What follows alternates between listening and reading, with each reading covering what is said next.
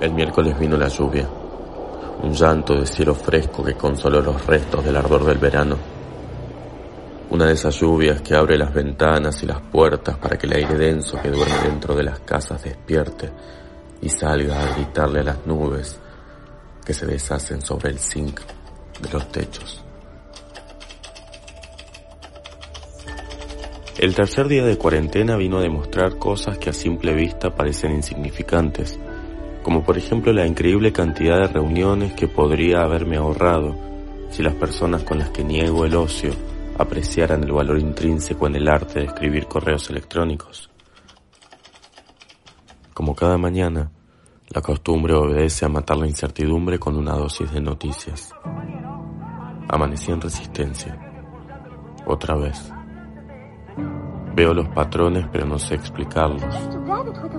Veo los ciclos, pero no sé contar. Detalle los límites geográficos de la provincia del Chaco. Había escrito la señorita, que se llamaba Silvia y tenía cara de sargenta. La provincia del Chaco limita al norte con Formosa, al sur con Santa Fe, al este con Corrientes y Paraguay y al oeste con Santiago del Estero. Y anoche cerraron todos los límites provinciales. ¿Para qué le sirve al pájaro saber que hay más allá de los barrotes si no puede salir? Nos educaron para evitar jaulas, no para abrir candados. La cuarentena es la prueba de que la libertad tiene tamaños.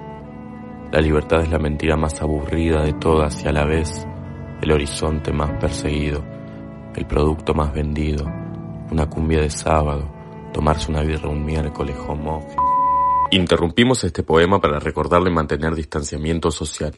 Porque te quiero, me alejo. Y si somos libres, ¿por qué no podemos besarnos? Besarnos en los bares sin que nos griten putos, besarnos en los trenes sin que la policía nos diga tortilleras, besarnos en la calle, aunque nos amenacen con gases lacrimógenos, besarnos y derribar todos los velos, besarnos con besos ciertos y no con esos besos que le daba mi mamá a mi papá para que no se ponga nervioso. ¿Será que en el fondo lo que importa es el terror? no la forma que adopta para alcanzarnos. Aún en aislamiento, lo que nos mata podría estar encerrado con nosotros. Lo que nos mata podría estar observándonos desde la cama grande, mientras afuera llueve torrencialmente y no tenemos permiso de ir a jugar bajo los árboles del patio, y en vez de eso abrimos un libro, que es como abrir una ventana y arrojarse solemnemente al profundo silencio de lo ilusorio.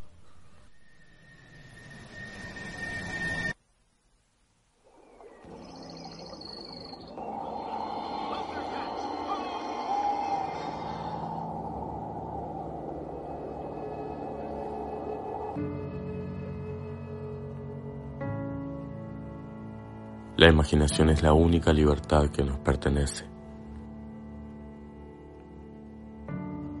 Después de todo, la imaginación también sirve para convertir al que te hizo daño en un niño y después perdonarlo.